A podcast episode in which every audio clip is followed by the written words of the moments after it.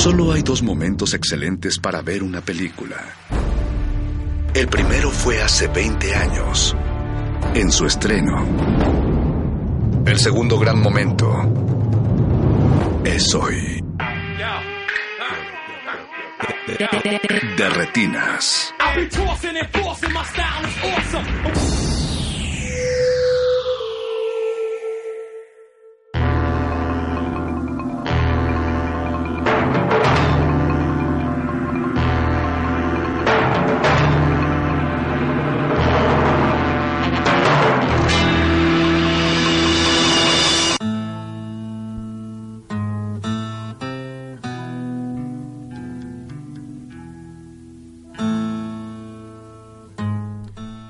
Bienvenidos a la quinta temporada de Retinas, aunque usted no lo crea. Les damos también la bienvenida al 96.1 FM de Radio UNAM. Mi nombre es Rafael Paz y vamos a estar hablando hasta las 10 de la noche de cine, como todos los martes. Aquí a mi derecha está Jorge Javier Negrete. ¿Qué tal, Rafa? Buenas noches. ¿Qué apagado vienes hoy? Pues es que, digo, Mira, quinta temporada, ya Hoy vamos a estar hablando de dos cosas muy importantes de esta temporada. Una, los casimeritos y su perversa relación con los grupos de derecha de este país. Y la segunda, el Super Bowl, obviamente. Que dos cosas que están eh, intrínsecamente vinculadas. ¿eh? Digo, si, si damos, si avivamos un poquito las teorías sospechosistas y las conspiraciones, sí, hay, por ahí hay un vínculo negro que, no, que tiene que ver justo con eh, cierto partido político que acaba de reciente nacimiento. México Libre, me dicen. México Libre, que le llaman. Y a tu derecha está Alberto Acuña Navarijo. ¿Cómo Alberto, ¿cómo estás? ¿También viste el Super Bowl, Alberto? Claro, los cuatro cuartos. Y la verdad... así que, la verdad sí lo parecía. Hace tiempo que no veía el fútbol americano y entendí por qué no lo estaba viendo. Si hubieras tenido que ver una de Lab 10 o ver el Super Bowl. Eh, no, pues el Super Bowl pero... No, no más. Alberto. Alberto. El cine, caray. El cine, carnal. Pues sí, pero las no. Por eso los de correspondencia no nos toman en serio. Híjole, ya no, no quieren que, que nada. No. pero Alberto, por favor. Bueno. Pero bueno, prefiero Lap Díaz a Maroon 5. Ya, así vamos a... Bueno, está más pesado ese combo. sí. Depende de ti. Sí, estuvo, estuvo, un poquito mejor la última de Lap Díaz, este musical que, no era musical, a Maroon 5. Pero bueno, hoy vamos a estar hablando de cine, como les decíamos al inicio. Eh, primero con la nueva película de Julio Hernández Cordón, que se llama Atrás de Relámpagos. Después vienen nuestros amigos de la Cineteca para hablarnos de todo lo que tienen en su cartelera esta semana. Supongo, o algo así. No sé qué les haya vendido la pauta de, esta, de este mes. no sé, no creo que Cuarón, ¿verdad? No sé, puede ser una sorpresa. Una sorpresa. ¿Cuarón? ¿Por, ¿Por qué? ¿Quién sabe? y eh, pues más adelante también habrá Navarajazo. A ver qué nos sorprende. Estaba buscando la relación entre el no, y, Cuarón, pero no, esta vez no, no hubo. Todavía tienes 40 minutos para pensarlo, Alberto. Pero sí, sí hay, uh, eh, sí hay eh, sección, pero no es de Cuarón. Ah, ah, a propósito de Roma. Digo, la única cosa que podría relacionarse es un videohome llamado Y tu mamá es narca, es otro tu mamá también es narca. Eso podría ser como lo más cercano. No salen los charolastras, pero sale el azar eh, García Chelelo Jr. y Vicky Palacios en vez de Maribel Verdo. Híjole. Yo les propongo que empecemos en realidad entonces pues directo con el estreno de Interior 13, que será este viernes. La película se llama Atrás hay relámpagos. Y desde Costa Rica su protagonista nos contesta la llamada. Natalia, buenas noches. Hola chicos, buenas noches, ¿cómo están? Pura vida, saludos. Bien, bien, ¿tú cómo estás? Muy bien, muy bien, eh, muy emocionada, muy contenta de poder eh, hablar con ustedes y hablar de esta película que me emociona muchísimo. Bueno, para nuestros radioescuchas que no hayan tenido oportunidad de ver materiales de la película, pues es la historia de dos chicas que están en el mundo como del patinaje, de las bicis, que un día tienen una sorpresa en una de sus aventuras y pues a partir de ahí se desarrolla la película. Natalia, cuéntanos un poco cómo fue que, que llegaste al proyecto de, Julio. Claro. Eh, bueno, eh, para contarles, Adriana Álvarez y bueno, y yo, Natalia Arias, nosotros somos actrices y pues hemos eh, trabajado siempre como actrices acá en, Costa Rica hasta que llegamos un momento y dijimos di que que no queríamos esperar más por una oportunidad para volver a hacer cine, Ajá. porque en el 2018 habíamos eh, trabajado juntas y pues ya había pasado bastante tiempo y dijimos, bueno, ¿por qué no producir nuestra propia película? Una locura, eh, pero queríamos autogestionarnos y queríamos emprender esa idea y así como suena, así de loco, le escribimos a Julio Hernández Cordón y Ajá. Julio, que también está igual que nosotras un poco, nos dio mucha pelota y le encantó la idea de que dos actrices estén eh, autogestionando su, su propia película y a partir de ahí pues empezó la dinámica de mm, que Julio escribiera un guion eh, a partir de la necesidad que Adriana y yo teníamos como actrices, ¿verdad? Ajá. un poco de desempeñar papeles un poco que no fuéramos tanto víctimas de la sociedad y romper un poco los estereotipos de la belleza femenina y pues a Julio le encantó y escribió la historia y, y después fue toda una aventura para conseguir el, el dinero porque la primer película que, que logramos producir. Hola Natalia, soy este Alberto Acuña. Este, ya habíamos visto anteriormente tu, tu película aquí en, un festival que se llama Black Canvas y ahora pues ya el estreno eh, comercial en la próxima semana. Eh, me interesa eh, por qué Julio Hernández Cordón, o sea, cuál fue la, la razón que fue la opción para dirigir a Tres de Relámpagos, qué habían visto de él, qué cualidades vieron en su trabajo para que él fuera el responsable de, de, de dirigir y escribir esta historia de estas dos amigas. Claro, nosotros, bueno, a Julio lo admiramos muchísimo, nos parece que es una, una persona que tiene muchísima creatividad, que además, bueno, esto, esto fue la primera película en donde él utilizó actrices, porque siempre lo que había entendido es que usaba no actores, entonces nos pareció una rica manera de, de poder como seducirlo, ya que nunca había tenido como protagonistas mujeres tampoco. Y nos gusta mucho la línea de pensamiento de, Julio. Habíamos visto Marinas del Infierno, eh, Gasolina, Te Prometo Anarquía. Y pues creemos que era una buena oportunidad que nos brindara también como otro tipo de plataformas para exponernos y para tener otro nivel de aprendizaje. Eh, y creo que, que el mejor para esto era, era Julio. Así que di, por eso lo elegimos. Además que ya lo habíamos conocido en un festival en Guatemala, en Ícaro, y un tipazo, súper accesible, pero además muy creativo. Nos gustó mucho trabajar con él porque se sale un poco como de lo convencional, utiliza las cosas que hayan en el momento presente y pues realmente fue un gran aprendizaje de poder trabajar con, con Julio.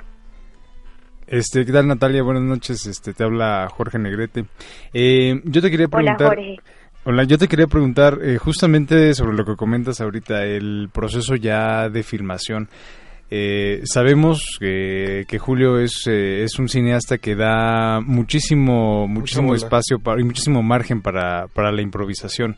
Ajá. Eh, y es algo que ha sido como una constante en todas sus películas, que llega eh, con un guion, digamos, como preparado que les da este, cierta pauta, pero que les da un margen bastante amplio para que para que exploren, para que propongan. Eh, supongo que en esta ocasión no fue la excepción, pero lo que me gustaría saber es qué tanto eh, qué tanto ustedes colaboraron como en ese en este proceso creativo, a pesar de que Julio ya llevaba este ya llegó con un con un guion escrito. Claro, bueno, eso que decís, eh, trabajar con Julio siempre hay como una gran un gran margen de exploración y de improvisación y todo esto que decís dentro del proceso creativo. Nosotros confiamos mucho en él. Él, una de las cosas que nos dijo fue, bueno, chicas, eh, yo necesito que ustedes confíen en mí y que me den libertad creativa, eh, siempre y cuando, ¿verdad? Nosotros, que él tomara en cuenta eh, las necesidades que nosotros teníamos como actrices. Eh, queríamos proponer personajes muy distintos a los que ya habíamos realizado en otras producciones y pues como actrices también teníamos otras necesidades, ¿verdad? Eh, creo que uno de los mayores aprendizajes con Julio es, es esto que te estaba diciendo, de, de que si está lloviendo, no importa, vamos y lo hacemos ahí, o si hay una pelea en medio del rodaje, agarremos y grabémosla, y es como tratar de sacarle provecho a, a, lo a la cotidianidad de la vida, me explico, como a la teatralidad misma. Entonces esto fue mm, una de las mayores aprendizaje digo yo, pero también como riquezas de la película, porque como decís, si hay cosas que se cumplieron dentro del, del guion, pero hay un montón de otras cosas que vinieron por sí solas o que se aprovecharon de, de, situaciones que se estaban viviendo en ese preciso momento. Natalia, a mí me parece que la película habla de juventud y no solo, pues como de esa época medio despreocupada, sino de un grupo de personas que continuamente hacen que sus problemas o tratan de que sus problemas no influyan como en su vida diaria, ¿no? hasta cierto punto los esconden hasta que bueno es inevitable que los alcancen. No sé qué pienses de esto. O sí, me parece que, que lo que estás diciendo es, es muy, digo, refleja mucho lo que representa esta película, pero también es como si nos saltamos estos problemas que decís, como de alguna forma nos van a rebotar en algún momento en estas historias de las chicas, ¿verdad? Es como si son dos chicas despreocupadas, eh, van viviendo el momento, el día a día, eh, no quieren meterse en problemas o por lo menos brincarse o saltarse esas responsabilidades que de alguna forma la, la vida o el destino se los va a volver a poner en el camino. Entonces, de alguna forma es como que ciertas historias se van repitiendo o historias de nuestra misma familia, ¿verdad? Ahora es que, eh, hilando a esta anterior pregunta, pues eh, hay un crimen eh, sin resolver, después eh, casi al final hay un accidente que pone también un poco en prueba a prueba este su amistad. Como que ahí estaba latente desde hace tiempo reclamos entre ambas. por ahí en alguna secuencia, este, pues entre los otros amigos se menciona, ¿no? De que están como muy decepcionadas de esa, esa amistad. ¿Tú también qué opinas al respecto como pues ahora sí que como actriz eh, interpretar un, una historia también de, amistad que se van quebrando poco a poco. Sí, qué, qué linda esa pregunta, porque además, eh, chicos, eh, yo junto con Adriana, Adriana Álvarez, pues somos muy amigas y hemos emprendido como este camino también de trabajar juntas, de apoyarnos, de mandarnos un poco al abismo en, en producir estas cosas y la peli misma también nos puso en un lugar en donde nos cuestionamos un montón de cosas acerca de la amistad, ¿verdad? Y, trata sobre la amistad, trata sobre, vamos cambiando conforme van pasando los años, uno no es el mismo, hay ciertos reclamos, hay temor, eh, y pues es como la vida en general, ¿verdad? Eh, pues tenemos amigos que de repente nos sentimos muy identificados, pero de un día al otro ya sentimos que no los conocemos o qué sé yo, es como que representa mucho lo cotidiano y lo que realmente nos va pasando con muchísimas amistades. Vamos cambiando. Natalia, pues muchas gracias por habernos contestado la llamada. Mucha suerte con el estreno el fin de semana. Estamos muy emocionadas, muchísimas gracias.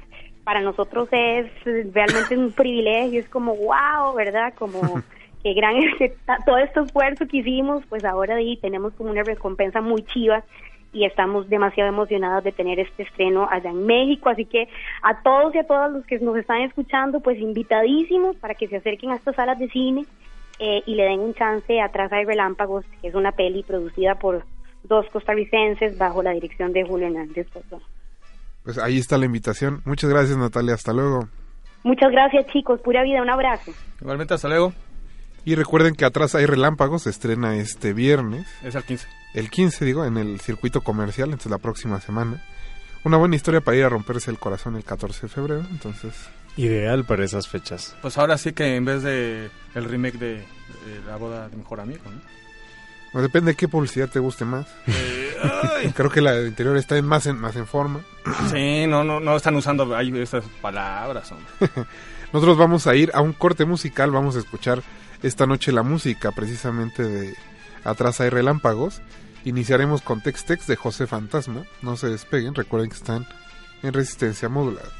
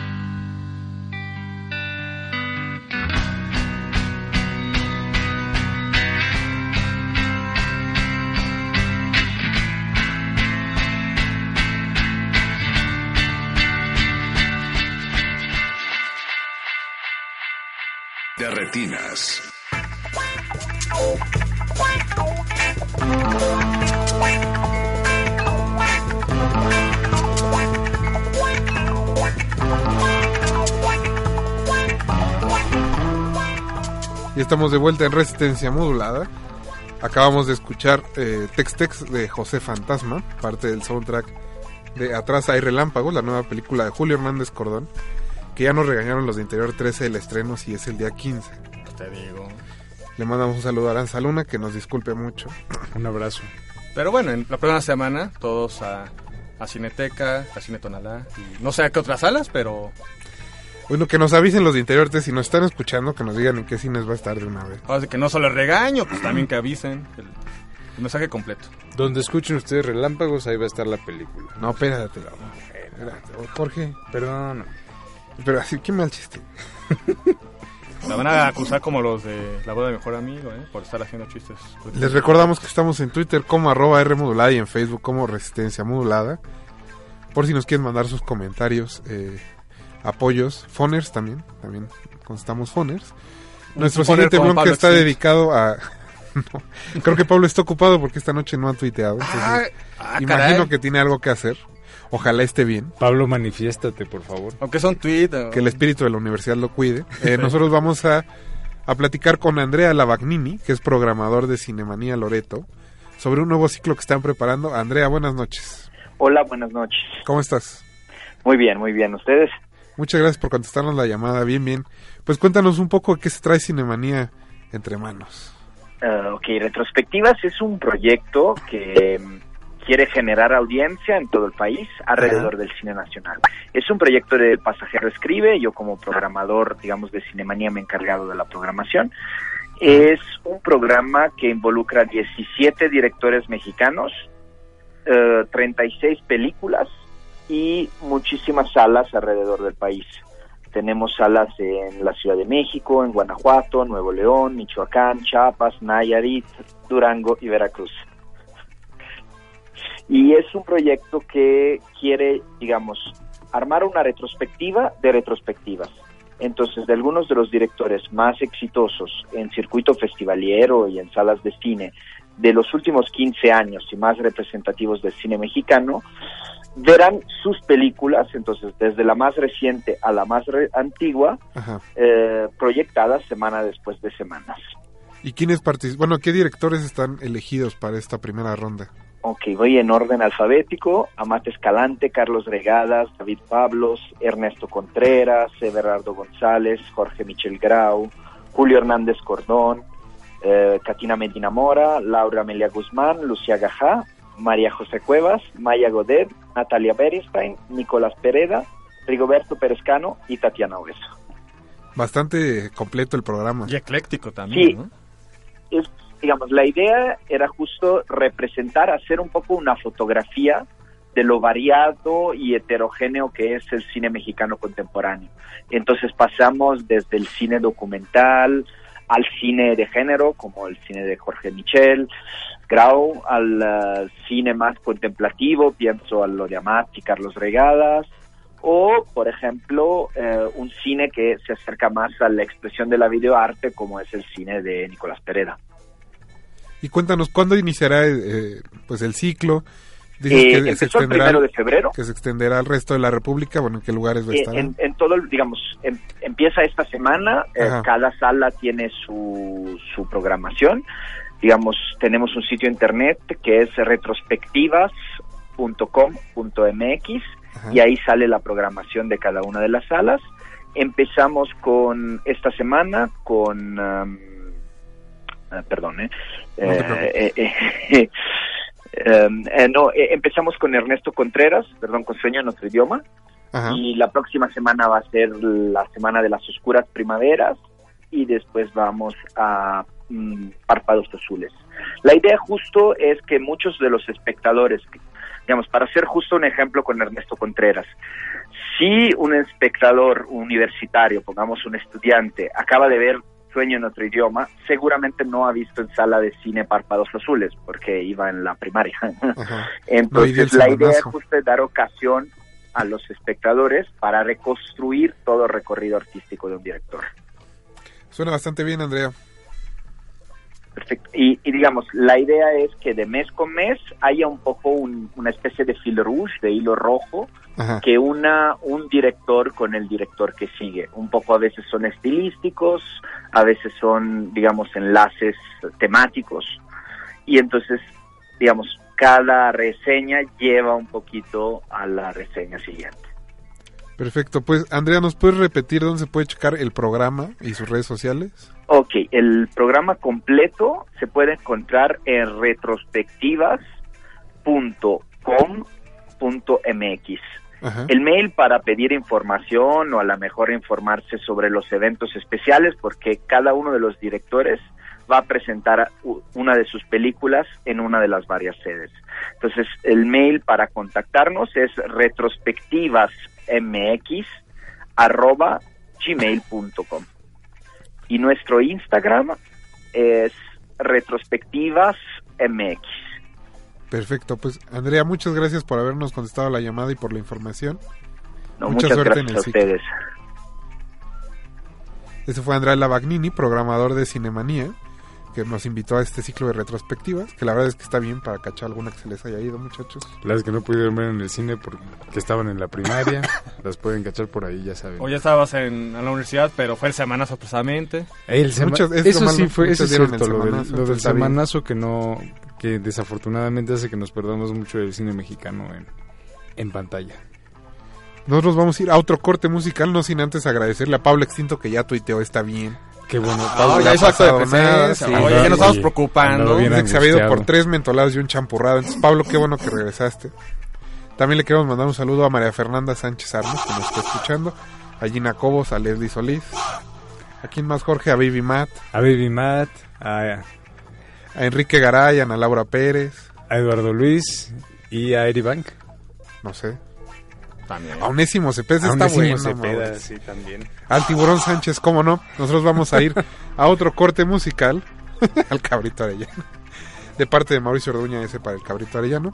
Ahora vamos a escuchar Sombra de Muchacha Normal, que es parte del soundtrack de Atrás hay Relámpagos. No se despegue.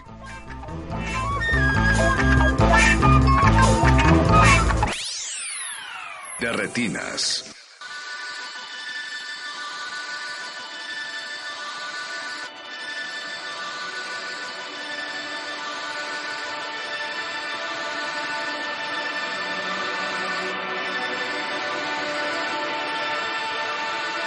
De retinas.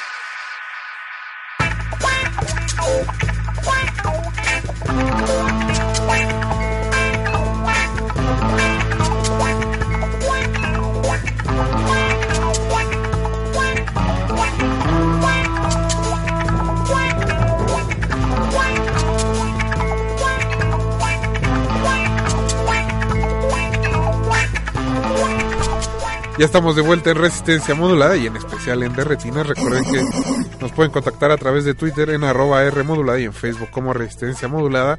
Le queremos mandar un saludo a Maximiliano Cruz, de Interior 13. Un abrazo. Un abrazo afectuoso. Y vamos a seguir con este programa, chicos. Nada más a Maximiliano Cruz. Nada más a Maximiliano Cruz. No, también queremos mandar un saludo muy, muy especial a Aranza Luna y a Mare Sánchez Armas.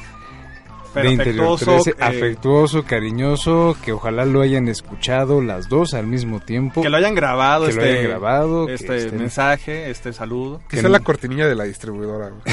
Ahora sí, exacto. Ojalá.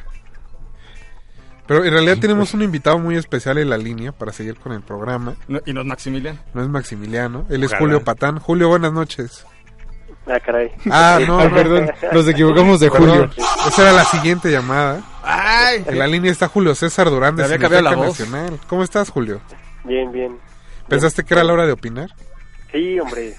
¿Ya estabas Sí, listo? Pensé que ya estaba en Foro TV. No, no, no. ¿Cómo están? ¿Cómo, ¿Cómo te ha ido, Julio? Nos da gusto saludarte por primera vez este año de parte de Cineteca Nacional.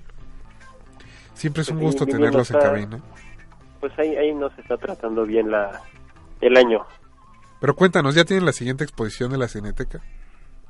Sí, de hecho, eh, eh, ya se están afinando los últimos detalles de una exposición dedicada a Gaumont, esta Ay. legendaria casa productora francesa, así que pues ojo próximamente con eh, la comunicación y digo, pues todavía hasta el 3 de marzo tenemos a Hitchcock en la recta final. Y todavía hay películas de Hitchcock, ¿verdad? Todavía ahí todavía pueden encontrar una que otra película por ahí. Y ah bueno y bueno aprovecho eh, todavía tenemos eh, un par de charlas. No más bien ya nos queda una sola charla de, de Hitchcock. Va a ser el 23 de febrero que se va a llamar representaciones de género en el cine de Hitchcock. Lo va a impartir Elena López eh, pues ya saben que estas cosas son eh, totalmente gratuitas. Así que pues aprovechen. Pero que lleguen temprano, porque sí se han llenado, ¿no?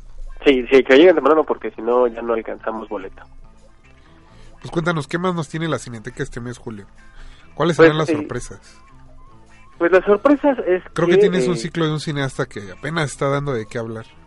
un- una joven promesa. Una joven promesa del cine mexicano, por lo que tenemos entendido. Tiene su ópera prima nada más y está prometiendo para el nuevo cine mexicano. para el nuevo cine mexicano. Pues mira, tenemos eh, esta, esta joven promesa. Eh, todavía está una gran película que se llama Roma, por ahí sigue en cartelera, ya saben que tiene eh, 10 nominaciones al Oscar.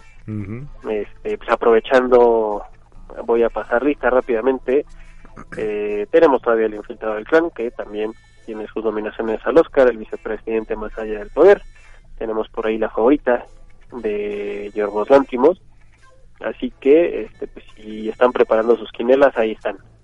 Ahí están las películas. Y el 22 de febrero arrancamos con una retrospectiva de Alfonso Cuarón, eh, que va a incluir, sí, todas, todos, todos, todos sus largometrajes, sí, incluyendo Harry Potter, sí, incluyendo La Princesita, todo, todo, todo, todo, y eh, por ahí eh, un cortometraje que hizo en el CUEC todavía, así que este, pues, si quieren conocer la obra de esta joven promesa, pues ahí está. Pinta bien.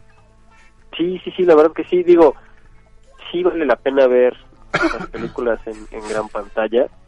Eh, digo, yo, yo voy a, voy a repetir con, con Niños del Hombre, pero pues igual y nos da alguna sorpresilla que hayamos eh, pasado por alto por ahí en, en, en gran pantalla. Y pues ahí está a partir del 22.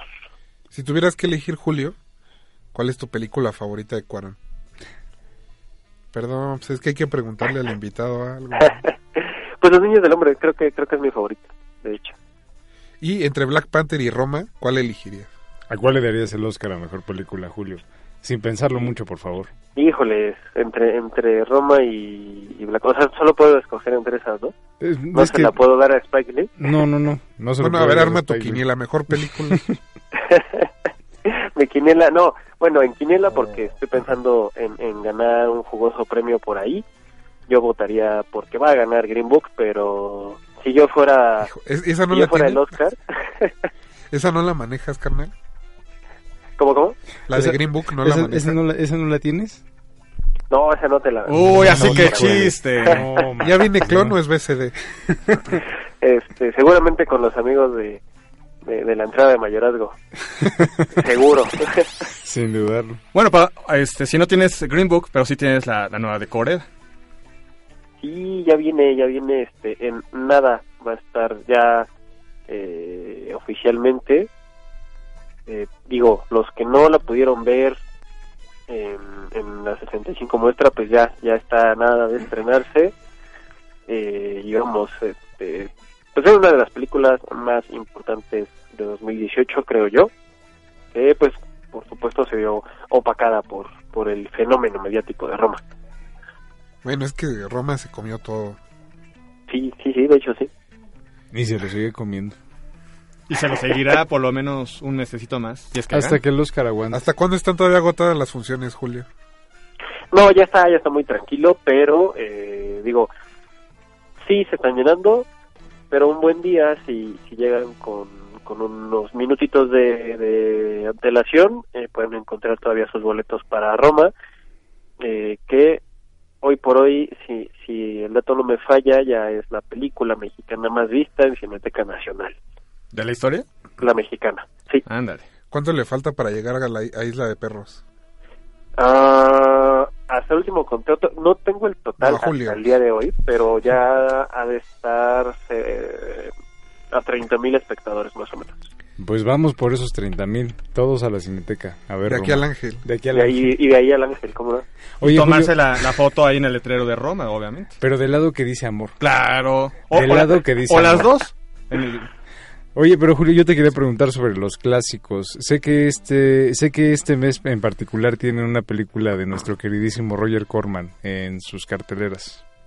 highlight. ¿no? Sí, la, la, la- la masacre eh, de San Valentín, ¿cómo no? La, bueno, el, el, el hombre original, se me está yendo ahorita, el, la matanza de Chicago es el hombre original, ahora, ahora lo Es, eh, es al revés. Más bien, en, en- el original es San Valentín. San y en Valentín, Chicago es es aquí. Chicago. Como lo vamos a conocer.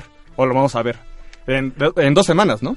En un par de semanas, sí, eh, bueno, como ya saben, este ciclo es permanente, el, el clásicos en, en pantalla grande y vamos, pues se trata de eso, se trata de, de tener eh, justo lo más cercano posible cómo se vive, cómo se vio la experiencia original, pantalla grande, un gran sonido y pues sí, está Roger Corman. De hecho, ahorita justo este fin de semana que pasó le fue muy, muy, muy bien a, a Novecento, de- del finado eh, Bertolucci.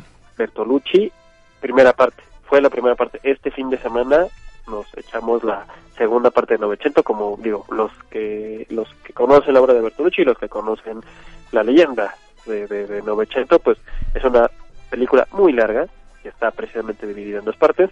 Y inmediatamente después, el siguiente fin de semana, ya tenemos ya tendremos a Roger Corman y eh, pues a ver qué tal le va con, con los fans. Es interesante ver cómo se mueve eh, eh, eh, digamos los espectadores con estos este, con estos clásicos ya ya platicamos por ahí en Twitter con con, con Acuña Eh, Sí, nos quedó mal los fans de, de Douglas Sirk. ¿Qué pasó ahí? eh, y, y es bien chistoso eh, sí hay películas hay clásicos que, que vamos ya están súper probados y que se piensa vamos que, que tenemos la idea de que van a llenar salas y de repente no y hay otros inesperados que, que de repente las llenan eh, y vamos, bueno, Novecento le está yendo muy bien. Vamos a ver cómo le va a Roger Corman. Y la última semana de febrero, este Gilberto Martínez Solares, para hacer dar un giro radical, pero que también vale la pena con el rey del barrio, ¿no? Sí, sí, sí, sí. También ahí vamos a tener pues algo especial. Vayan, por favor, a la... a- bueno, recordarles que es sábado, eh, 8 de la noche, domingo, 6 de la tarde. Eh, siempre hay algo bueno en cartelera. De verdad, vale, vale mucho la pena. Eh, Oye, Julio, antes de, antes de Sí, sí. cortarte la llamada, nos pregunta producción, en especial Eduardo Luis Hernández Hernández, que si sabe si la Cineteca Nacional ya reconoció a Guaidó o no. No, no lo creo. ¿Todavía no? ¿Qué ha no, dicho no, Nelson? No, no, no lo sé. Creo que tendremos que esperar a que haya una película biográfica. Por favor, que esperamos que la o una postura- película sí, venezolana en la cartelera. que la postura del doctor Pelayo se defina lo más pronto posible. ok. En aras de Lo- la democracia, En no aras por de otra la cosa. democracia y del arte. Y del- Julio, Sí. pues muchas gracias por habernos contestado. No, ustedes. Esperamos no haberte quitado mucho tiempo. No, nunca, nunca es una pérdida de tiempo platicar con ustedes. Y nos vemos pronto en la Cineteca. Claro que sí, pues los esperamos por allá y pues visiten la página de internet cinetecanacional.net. Un nos estamos viendo. Un abrazote. Un abrazo, Igual. Jules. Nosotros vamos a escuchar mi próximo movimiento de Él mató a un policía motorizado. Todavía el soundtrack de eh, Atrás hay relámpagos, no se despeguen. Vamos a re- al comercial.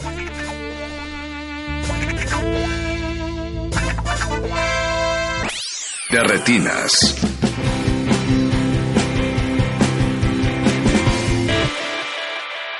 De retinas.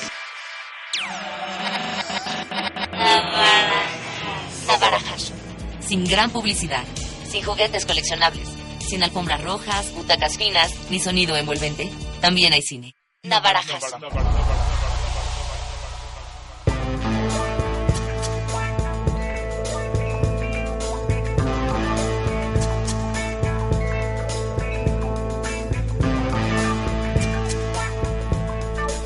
Momento de untarle cochambre a su proyector. Es el primer navarajazo del año, Alberto. Ah, sí, es cierto, es el primero, ¿no? Obviamente, de- y es el primero de la quinta temporada, ¿eh? creo. Pues entonces que, que valga la pena Que se Hablando- vea el cochambre. Hablando de que, pues bueno, hoy es el 35 aniversario luctuoso de Rodolfo Guzmán Huerta, mejor conocido como Santo del Mercado de Plata. Aguas, porque No, me, no, me manda no, el no. No vamos a hablar ni de Santito ni de Monterrosas, no se preocupen. Pero sirve eh, este aniversario luctuoso eh, para eh, recomendar pues una publicación que son de, por sí muy escasas eh, aquí en, en México. Publicaciones de periodismo pues mucho más a fondo relacionado con cine. Y si ya hablamos de cine de género, pues bueno, creo que con, las- con una mano podemos contar lo- las publicaciones, ¿no? Entonces, bueno, pues una de esas, eh, de esos dedos, bueno, pues es eh, revista Belcebú, que es este homenaje que Mauricio Matamoros Durán, que bueno, pues actualmente es editor de DC, eh, fue uno de los programadores de Masacre en Joco y creadores de Masacre en Joco. Y además, bueno, lleva más de 20 años como periodista cultural. Bueno, pues él le, rinde un homenaje a estas publicaciones, a estos fanzines, a esas revistas pre-internet, cuando pues más bien a partir de lo que leías, pues te ibas imaginando de, qué podría ser la película, ¿no? Con los títulos, un poco la portada, y con eso podías imaginarte antes que hubiera Internet Movie Database y los spoilers y el YouTube y los torrents y demás. Entonces, bueno, pues eh, es una revista pues eh, muy artesanal, no, es, no tiene una periodicidad como tal. Y en este nuevo número, que es de hecho el quinto, Ajá. después además de algunos este, números especiales, Hubo uno dedicado a Jodorowsky. uno a Jodorowsky, por ahí hubo uno a cómics, eh, otro dedicado a... Al primer número de Star Wars, si no me equivoco. Sí, exacto, que fue el, el primer número, de hecho. Eh, por ahí también eh, hubo un intermedio donde hicieron un álbum de, este, de estampas. Etcétera, etcétera. Entonces, digamos que este es el quinto en forma, ¿no? Dentro de esta línea. Y está dedicado a revisar cuáles son los títulos más importantes dentro del cine de terror eh, y lo grotesco en el cine mexicano desde pues su eh, sus primeros títulos a inicios dos siglo. monjes, me imagino. Exactamente. A pues títulos mucho más recientes como Esquerzo Diabólico de nuestro buen amigo Adrián García Bogleano o Flesh to Play, que es una película creada por el, eh, la raza Mex, esta compañía productora de videohomes. Bueno, pues hizo una película que tiene mucho que ver con el rostro sin... sin no, no, más bien los, los, ojos, sin rostro. Este, pero estilo videohome. ¿La de Franju? Ajá Ahora pero en una onda videohomera y por ahí, bueno, pues es como lo que más llega, estamos hablando de hace dos años, es como hasta donde llega este conteo.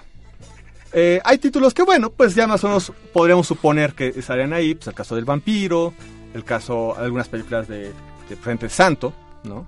Santo contra las lobas, que Las ya hemos López hablado Moctezuma. obviamente de López Moctezuma, eh, Satánico Pandemonium, pero revisando, Las ah de bueno, Capulina.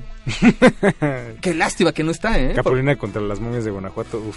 o, Sa- o Santo contra Capulina. Esas no están, pero bueno, está todo un repaso, hasta cosas mucho más recientes como mencionaba, eh, de Ladrones de Almas, por ejemplo.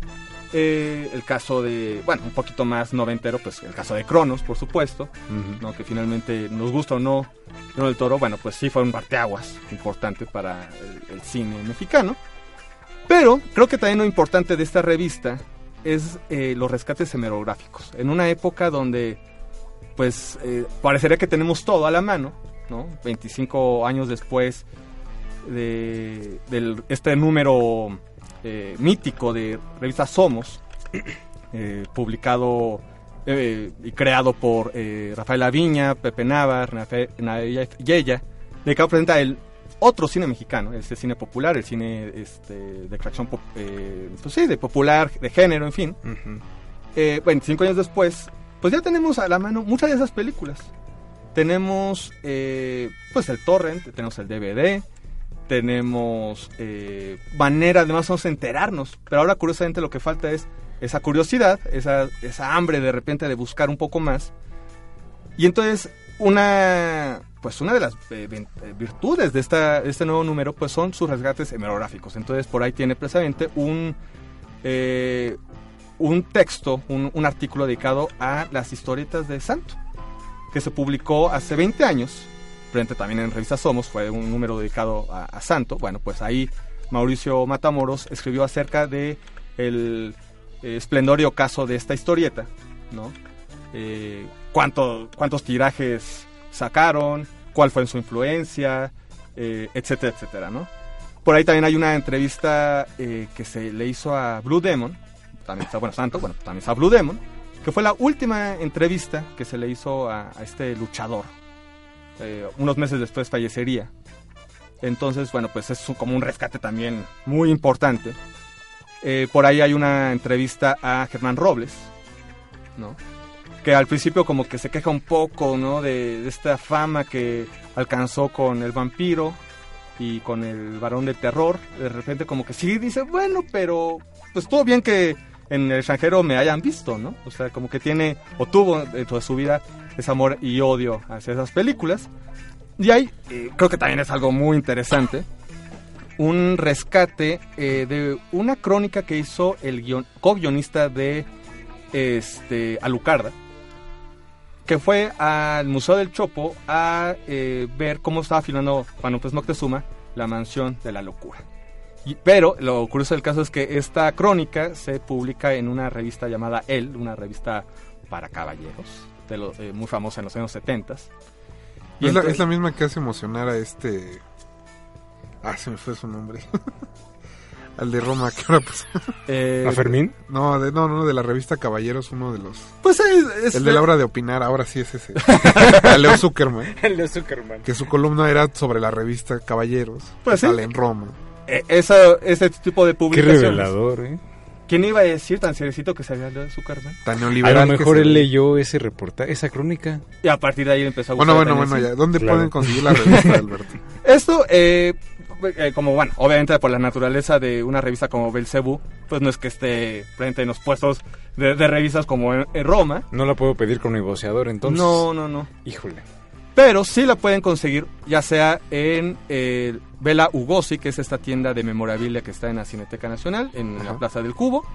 Ahí está disponible. Está en la librería Jorge Cuesta, Liverpool número 12, eh, muy cerca del metro Cuauhtémoc. O directamente este, pueden mandarles un mensaje en su eh, Facebook, que es eh, Revista Belcebú, así lo encuentran de manera muy fácil. Y pues vale mucho la pena, creo que sí es de esos artículos de colección.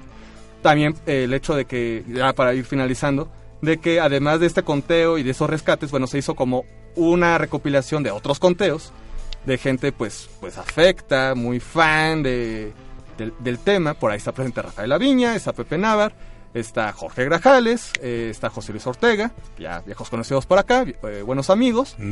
Por ahí está eh, Pete Toms, que bueno, pues es uno de los responsables, que frente eh, empezamos a, a redescubrir a Lucarda, Satánico Pandemonium, gracias a su eh, imprescindible libro llamado Mundo Macabro y a su sello videográfico del mismo nombre. Y por ahí también está Tim Lucas, que es el editor de un fanzine también muy importante para esta cultura o subcultura de, del cine, que es eh, Video Watchdog. Entonces ellos también hacen su propio conteo y además ese conteo también es muy interesante porque hay algunos títulos que sí, obviamente coinciden, Ajá. pero de repente hay otros títulos que no te hubieras imaginado que hubieran incluido cada uno de ellos, ¿no? Este, y que obviamente son muy dispares entre sí. Entonces vale mucho la pena, eso ya casi al final de la revista. Entonces, pues, Muy bien. pues vayan, vayan, Vayan este, por la suya. vayan. Oye, pregunta a Leo Zuckerman en Twitter que este, ¿dónde puede encontrar este viejos números de la revista Él? Pues en la lagunilla, en la lagunilla o en el Parque Pushkin, la pueden, este, ahí igual se topan a, luego Zuckerman se puede topar a Jorge Grajales que también compra ahí en el Parque Pushkin. Ah, mira. Aprovechen. No, no sé si revistas eh, de caballeros, pero sí, sí está por ahí también Jorge Grajales.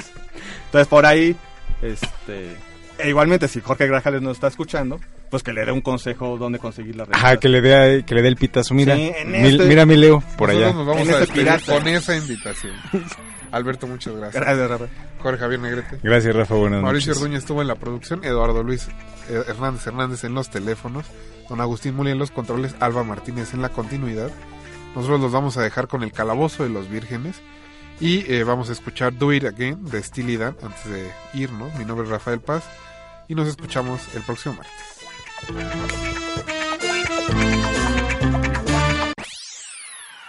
De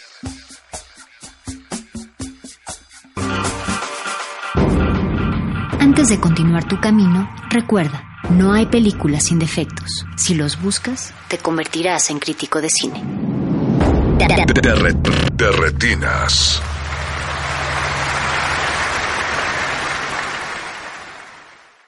Resistencia modulada.